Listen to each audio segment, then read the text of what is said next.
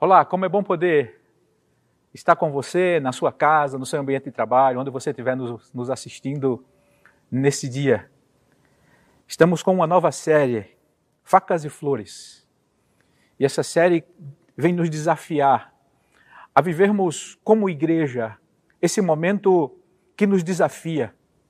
Um momento histórico, a nossa geração está vivendo uma experiência talvez jamais vivida e agora, como, como nos comportar diante da desesperança, diante do medo, diante do pavor, da insegurança, de problemas que surgem dentro da nossa casa, da nossa família, da nossa empresa, nação, Estado, onde, onde nós olhamos, vemos todo esse impacto dessa pandemia. E nós queremos hoje pensar exatamente sobre facas e flores, a lei ou a graça. Como o texto, eu gostaria de convidar você a, a ouvir com atenção, e se tiver com sua Bíblia, também abrir comigo em Efésios, capítulo 2, verso de 8 a 10, quando o apóstolo Paulo, ele escreve assim: Porque pela graça vocês são salvos, mediante a fé. E isso não vem de vocês, é dom de Deus. Não vem de obras, para que ninguém se glorie. Pois somos feituras dele, criados em Cristo Jesus, para boas obras, as quais Deus de antemão preparou para que andássemos nela. Quando pensamos em lei e graça, esse versículo vem porque, segundo Peter T. O'Brien, ele diz que esses versículos, eles são o coração do evangelho de Paulo, porque eles captam e resumem a essência de alguns grandes pensamentos do apóstolo Paulo que ele desenvolve em Romanos e Gálatas. Paulo, que, que a lei era muito nítida diante dele, porque foi, foi um, um fariseu zeloso. E agora, sobre ele manifestou-se a graça de Deus, ele fala de, de, de forma muito bela esse entendimento de, da lei e da graça. Quando nós lemos Tito, ele fala algo muito parecido nesse desse versículo que acabamos de ler. Em Tito capítulo número 2, verso de 11 a 14, veja o que Tito escreve. Porque a graça de Deus se manifestou trazendo salvação a todos. Ela nos educa para que, renegadas a impiedade e as paixões mundanas, vivamos nesse mundo de forma sensata, justa e piedosa, aguardando a bendita esperança e a manifestação da glória do nosso grande Deus e Salvador Jesus Cristo ele deu a si mesmo por nós, a fim de nos remir de toda iniquidade e purificar para si mesmo um povo exclusivamente seu, dedicado à prática de boas obras. Com esses dois versículos, eu gostaria de destacar duas coisas. Primeiro, a salvação pela graça, aquilo que, Deus deu a cada um de nós, revelou a cada um de nós. E a consequência disso, Paulo, ele escreve que nós fomos salvos pela graça e, e, e, Deus, somos feituras dele, criados em Jesus Cristo para boas obras. E Tito, ele escreve que a graça de Deus manifestou-se salvadora a todos os homens. Para quê? Para que nós vivêssemos nesse, nesse presente século, nesse mundo em que vivemos, de forma sensata, justa e piedosa. Que nós fossemos dedicados à prática das boas obras. Meus amados irmãos, a graça, ela, ela cria em nós, ela trouxe para nós coisas grandiosas. Primeira coisa, a graça, ela traz uma salvação, essa graça traz uma salvação, e essa salvação vem com, com uma graça abundante. Paulo escreve e diz que isso não é uma ação nossa. Vocês são salvos pela graça, e isso é um dom de Deus. Também ele diz que que não é, não é esforço nosso, não vem de obras para que ninguém se glorie. Então, o meu esforço não vai me trazer a salvação, o meu esforço não vai trazer a graça. Em Romanos capítulo 5, tem um texto conhecido que ele diz: aonde abunda o pecado, superabunda a graça. Então, aonde tem pecado, a graça de Deus vem sobre, sobre ele. Thomas Brooks, ele disse uma frase que eu acho muito interessante. Quanto mais a graça floresce na alma, mais pecados morrem. Eu vou repetir: quanto mais a graça de Deus floresce na alma, mais pecados morrem. Então, a graça revelou-se a nós com uma salvação abundante. E o que ela traz? Paulo escreve de, em, em vários lugares e fala sobre a graça. Como, como você desfruta dessa graça, dessa rica, maravilhosa e abundante graça? Ele diz: pela graça sois salvos. Ele diz que a graça nos deu vida. Ele diz que fomos perdoados pela graça. Ele diz que fomos justificados pela graça em Romanos capítulo de número 3. Ele diz que pela graça nós somos aperfeiçoados. Você encontra isso em, na segunda carta de Paulo aos Coríntios, capítulo 12, versículo 9. Pela graça, ele nos deu a eterna consolação e a boa esperança. É o que escreve o apóstolo quando ele escreve aos Tessalonicenses. A graça, irmãos, ele disse para que nós vivêssemos longe dos, dos delitos e pecados. Hoje caminhamos nela, e um caminho que Deus de antemão planejou. Pela graça, nós vivemos nesse mundo de forma sensata, justa e piedosa, dedicando às boas obras. E agora que recebemos a salvação, nós vivemos de forma diferente. Essa vida diferente que vivemos não é para a salvação. Essa vida diferente que vivemos não é para a graça, mas é por causa delas. A vida sensata, justa, piedosa, de boas obras, é fruto da salvação e não é a base ou a causa da salvação. Nós praticamos, vivemos diferente porque Ele um dia nos mudou a nossa vida. Aí pensamos: facas ou flores? lei ou graça. Essa relação lei e graça é muito interessante quando nós pensamos sobre ela. Quando trazemos exatamente essa escolha, lei e graça, diante de certos momentos e certas situações, nós não estamos tentando levar você a desprezar a lei, a negligenciar a lei, a abandonar a lei. Até porque a lei é boa. Como assim a lei é boa? Sim, a lei foi colocada por Deus para nos levar a Cristo, é o que escreve o apóstolo Paulo em Gálatas capítulo 3, verso 24. Ninguém é justificado por meio de obras, mas pelas obras da lei. Ninguém é justificado por ela, mas pela graça. Elas, lei e graça, elas não se opõem entre si. A graça ela não anula a lei. Jesus, ele mesmo, ele, ele não se opôs à lei, ele, ele não quis abolir a lei, pelo contrário, ele quis cumprir a lei. Ele tomou sobre si a maldição da lei e nos deu graça, é o que diz Paulo, escrevendo aos Romanos, capítulo 8, verso de 1 a 5. Portanto, a lei é útil, a lei é boa. Mas em alguns casos existem extremos. Existe de um lado o legalismo, e existe de outro lado aqueles que, que consideram a graça barata, sem valor. Bonhoeffer, ele, ele escreve isso em um livro chamado O Discipulado. Mas o que vem a ser aqueles que vivem que, que, no legalismo? Alguns buscam a retidão, alguns buscam a, a, a, a religiosidade e as obras exatamente para, para como sal, caminho de salvação. Outros tentam viver a vida cristã de forma que, que a, a, a sua vida, a mudança que, que aconteceu, não é nítida, porque eles adaptam a graça à sua vida, ao seu cotidiano, ao seu prazer. Muitos ou estão no, do lado do legalismo, outros estão do lado da graça barata, da graça sem valor e da vida irresponsável diante de Deus.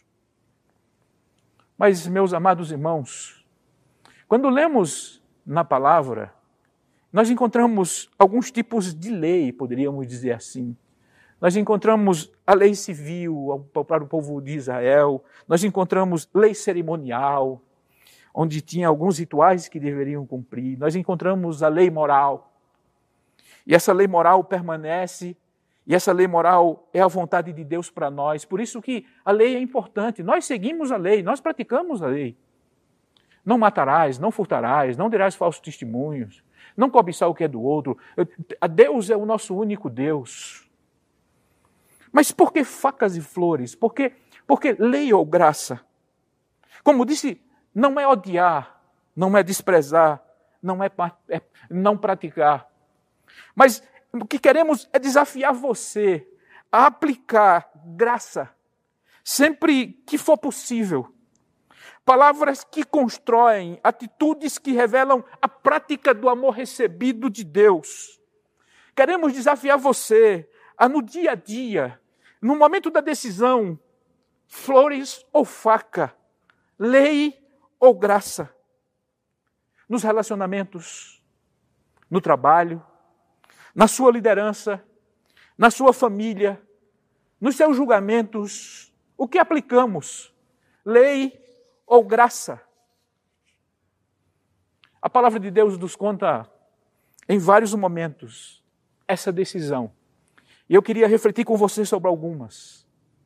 O profeta Jonas, ele é convidado por Deus e Deus diz a ele: Jonas, levante-se e eu vou lhe enviar à grande cidade de Nínive. No livro de Jonas, nós encontramos o grande e compassivo, o grau do compassivo amor de Deus. O Senhor Deus, ele, ele tem uma infinita misericórdia, nós, nós aprendemos isso. E essa infinita misericórdia de Deus não é apenas por nós, mas também por eles, os ninivitas, os pagãos, os marinheiros. É isso que encontramos no livro de Jonas. Ele é convocado para anunciar um arrependimento. Mas acontece algo no coração de Jonas. Jonas ele decide: eu não vou, eu não vou à cidade de Nínive. Diz a Bíblia, diz o texto, que ele vai até a cidade de Jope, toma um, um, um navio um, para, para, para fugir de Deus. Diz, eu vou fazer essa, o que Deus me manda em outro lugar, porque ali eu não vou, ali eu não farei. E o que estava no coração de Jonas? Jonas conhecia Deus e sabia que se houver arrependimento daquele povo, Deus vai mudar. E quando ele, ele acontece o que na história já, já sabemos, e ele finalmente vai até a cidade de Nínive e, e prega a, a, o arrependimento daquele povo. O rei decreta jejum de todos os animais, e o povo arrepende-se, e Deus decide não mais destruir aquele povo. Jonas fica indignado. Jonas, ele, ele não concorda, eu não concordo que para esse povo haja graça, mas o rigor da lei. E ele diz o seguinte: Ah, Senhor, não foi por isso que eu disse, estando ainda na minha terra. Por isso me adiantei fugindo para Tasses, pois eu sabia que tu és Deus bondoso e compassivo, tardio em irar-se e grande em misericórdia, e que mudas de ideia quanto ao mal que anunciastes.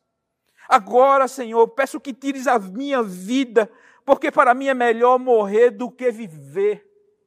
Ele viu a graça sendo aplicada, ele ficou indignado. Depois ele tem uma experiência, ele, e ele tem uma experiência com Deus de uma planta que, que cresce e a sombra lhe beneficia, e no outro dia aquela sombra aparece, aquela, aquela, aquela planta morre por, por, algum, por algum animalzinho que come, corre aquela planta. E Jonas fica irado. E Deus diz: Jonas, uma planta. E 120 mil pessoas se por uma planta você queria misericórdia e 120 mil pessoas, devemos aplicar a lei ou a graça, faca ou flores. No capítulo 15 de Lucas, Jesus Cristo conta uma história que todos nós sabemos, a história do filho pródigo.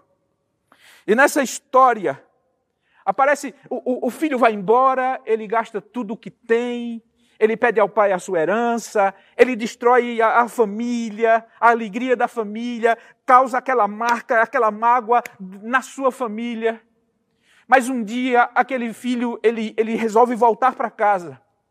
E ele diz: Eu não vou em busca da graça. Eu quero que meu pai seja, eu quero ser apenas um empregado dele, eu quero apenas trabalhar para ele, porque muitos empregados dele vivem melhor do que eu. E ele, ele resolve voltar para casa, e quando ele volta, que o pai vê distante, o pai festeja, o pai celebra, o pai faz festa, e o filho mais, e o, o irmão dele que ficou em casa, o que é que está acontecendo? O seu irmão voltou, por isso que, que o seu pai está festejando. E o filho mais velho, diz o texto, se indignou e não queria entrar, saindo, porém, o pai procurava convencê-lo a entrar. Mas ele respondeu ao seu pai: Faz tantos anos que sirvo ao Senhor e, e, nunca transgredi um mandamento seu, mas o Senhor nunca me deu um cabrito sequer para fazer uma festa com os meus amigos. Mas quando veio esse seu filho que sumiu com os bens do Senhor, gastando tudo com prostitutas, o Senhor mandou matar um bezerro gordo para ele. Então o pai respondeu: Meu filho, você está sempre comigo, tudo que eu tenho é seu. Mas era preciso festejar e alegrar-se, porque o seu irmão estava morto e reviveu, estava perdido e foi achado. Aqui nós encontramos, irmãos, e ele ensina ao filho a graça recebida. E ele diz: Filho, a graça que recebemos não, não, não são presentes esporádicos. Você tem tudo, dia a dia, tudo que é meu é seu. Você, você vive debaixo da, de, dos benefícios.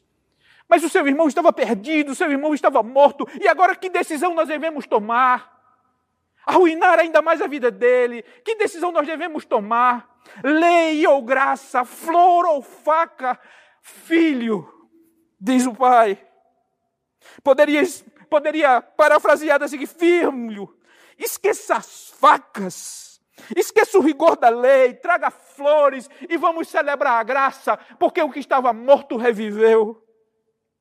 Jesus Cristo conta uma parábola em Mateus, em Mateus, capítulo 18, verso de 21 a 35. Ele diz, ele, a parábola do, do devedor implacável. Um homem devia 10 mil talentos. Segundo a Bíblia de Estudo novamente atualizada, diz que aquilo equivale a 20 anos do salário de um trabalhador. E ele pede clemência ao, seu, ao, ao, rei. O rei que vai prestar conta, ele diz: Olha, pelo amor de Deus, tenha clemência. Me, olha, eu vou pagar, me ajude, me perdoe. Olha, tem, tem misericórdia de mim, porque ia ser ordenado para ele eh, eh, vender ele, vender mulher, vender filhos, vender tudo quanto tem para pagar a sua conta. E ele pede misericórdia. E aquele senhor diz: Perdoa o homem e Jesus Cristo segue na parábola e diz que aquele servo encontrou um conservo. E aquele conservo lhe devia dez denários, equivalente a umas 20 semanas de trabalho. E quando ele encontra aquele homem, ele cobra a dívida, o outro pede clemência, ele não perdoa, ele vai ao, ao, ao, rigor da lei, ele quer exatamente tudo, ele manda prender, ele manda vender, ele manda fazer exatamente tudo, porque não tem perdão. E as pessoas vendo aquilo voltam para o Senhor e contam o que aconteceu. E o Senhor diz: Como pode você? Nós fomos misericordiosos com eu fui misericordioso com você, mas você não dividiu a graça. No, no, no lugar de graça, você quis o rigor da lei. Uma história muito bela da palavra de Deus. José é vendido por seus irmãos, traído. E José cresce distante da sua família. E todos nós sabemos ele interpreta sonho. E o faraó vê segurança em José e diz: então você vai administrar tudo isso que, que você acabou de me relatar no sonho. E José, irmãos, ele administra os, os anos de fartura e começa os anos de falta. E certo dia, diante dele, para negociar comida, estavam os seus irmãos. Quando ele escuta o relato de quem são eles. Ah, nós viemos de distante, nós temos um pai, nós já não existe mais. José diz: Meus irmãos são os meus irmãos. E a história tem um desenrolar belíssimo. Mas em, em, um certo momento, José ele não consegue esconder. E, e, e ele, ele, ele manda sair as pessoas da sala e ele fica. E, e ele, ele começa a chorar copiosamente alto que as pessoas que estavam na sua casa ouvia o, o, o choro de José. E ele, olhando para os seus irmãos, ele diz: Sou eu, José. Meu pai ainda está vivo. E diz a Bíblia que os seus irmãos não lhe puderam responder, eles ficaram paralisados de tão assustados ficaram diante de José, aquele homem todo-poderoso. É o José que nós traímos, é o José que nós maltratamos, é o José que nós afastamos da família, é o José que nós quisemos é, é, é, é apagar os seus sonhos. E José, que decisão tomar? Faca ou flor, lei ou graça? E belamente, ele diz: cheguem perto de mim Eu sou José, o irmão de vocês, que vocês venderam para o Egito. Agora, pois, não fiquem tristes nem irritados contra vocês mesmos por terem me vendido para cá, porque foi para a preservação da vida que Deus me enviou adiante de vocês. Eu não ofereço lei, eu não ofereço facas, eu ofereço flores e eu quero celebrar a graça da bondade e da soberania de Deus. Quando nós lemos no primeiro livro de Samuel, capítulo 24, de 4 a 7, tem uma história muito interessante. Davi fugia de Saul, Davi e seus homens, ele fugia de Saul. E diz e, e Saul com seus Saul tinha 3 mil homens em busca para a captura de Davi, para matar Davi. E em certo momento, no meio de currais, havia uma caverna e Saul precisava fazer suas necessidades. E ele diz: Olha, para aí que eu preciso ir aqui resolver alguma coisa.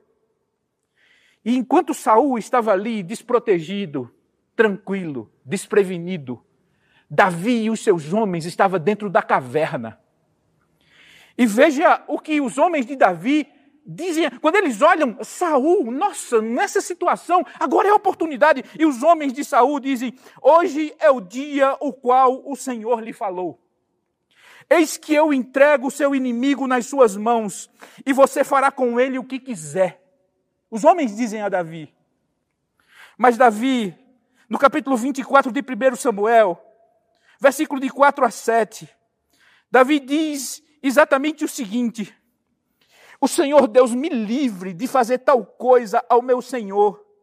Isto é, que eu estenda a mão contra ele pois é ungido do Senhor. Com essas palavras, Davi conteve os seus homens e não permitiu que se levantassem contra Saul. No momento do inimigo diante de mim, desprevenido, é oportunidade, o que devo fazer? Lei ou graça, faca ou flor? Davi diz: não, não é o momento, não é a hora. Um dia Jesus Cristo recebem um, homens irados e trazem uma mulher prostituta. E aqueles homens dizem: a lei manda apedrejar. E você, o que diz? Jesus Cristo levanta-se. Diz: quem não tem pecado, atire a primeira pedra. Aqueles homens se achavam direito. Nós temos o direito de, de cumprir, de fazer de maltratar, de ir até o fim com essa mulher, porque ela é pecadora, ela é prostituta. Vamos cumprir a lei contra ela. E Jesus Cristo traz a reflexão deles. Quem não tem pecado, atire. E aqueles homens, eles vão embora. Jesus Cristo diante dela. Ele poderia derramar verdades sobre aquela mulher. Porque às vezes o soberbo ele tem a mania de vomitar verdades diante do mais frágil. E aquilo era uma situação de uma pessoa fragilizada e você agora dizer todas as verdades que quer contra ela, mas não foi isso que ela ouviu. Ela ouviu graça, misericórdia. Poderia ter sido cumprida a lei, mas ela encontrou aquele que é o Senhor da graça. Não te condeno, mas não perques mais. Facas ou flores lei ou graça. Eu trouxe todas essas histórias apenas para que possamos refletir, queridos irmãos.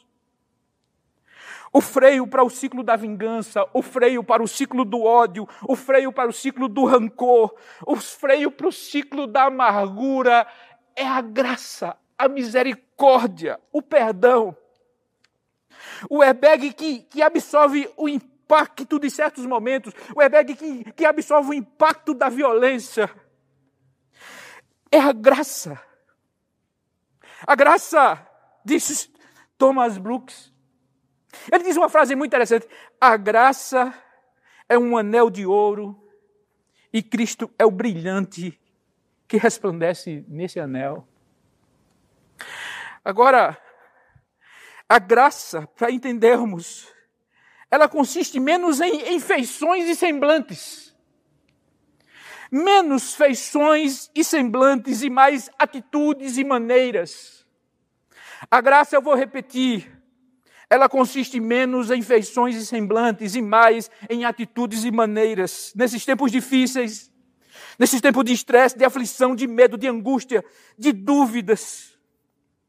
Que sejamos canais de graça para tantas pessoas.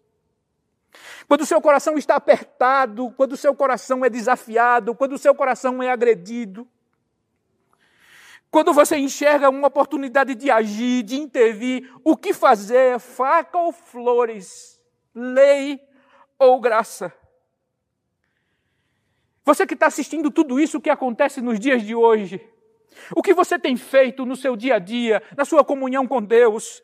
Você tem orado apenas para não ser contaminado? Você tem orado para não contaminar a sua família? Ou você também está tá semeando vida, está semeando esperança, está semeando graça? Ou você é instrumento para o socorro de tantas pessoas que precisam de um abraço de Deus, de misericórdia? O que sai de nós, o que sai do seu coração, o que sai de mim? Jesus fala da palavra de, de, de dois alicerces. Capítulo 7 de Mateus, e nessa parábola ele diz que um homem construiu a casa sobre a areia, outro construiu a casa sobre a rocha. Mas vieram as chuvas, sopraram os ventos, deram com ímpeto contra aquela casa, uma, uma, uma ficou destruída e a outra ficou de pé. Por quê? Porque um alicerce, é, ele, ele, ele, ele, ele compara, aquele que ouve e pratica é semelhante a, e aquele que ouve e não pratica é semelhante a. As casas são iguais. A gente não consegue ver o alicerce, a gente não consegue ver o que está no coração, porque as casas eram iguais, mas quando veio a tempestade, quando veio o momento de conhecer qual é a base e o alicerce, é que vê-se a diferença. Então, quantas pessoas, e diz que aqueles homens, ouve quem ouve e pratica. Então, para ouvir, certamente eles frequentavam algum culto, certamente ele conhecia, certamente eles tinham alguma religiosidade, mas até então eram iguais. Jesus diz que pelo fruto se conhece a árvore, se é boa ou má. As árvores são iguais. Uma goiabeira igual, mas uma a goiaba é melhor. É o fruto. Quero pensar com você e lhe desafiar. Faca ou flores? O Thomas Brooks, eu peguei algumas frases dele, ele diz assim: a graça cresce com a prática e decai com o desuso. A graça, ela transforma leões em cordeiros. A graça, ela transforma lobos em ovelhas. A graça, ela, ela transforma monstros em homens e homens em anjos. A graça que Deus derramou sobre nós, como igreja de Deus, que possamos levar a todos os ambientes possível, levando o tempero do Espírito Santo de Deus em nossas vidas.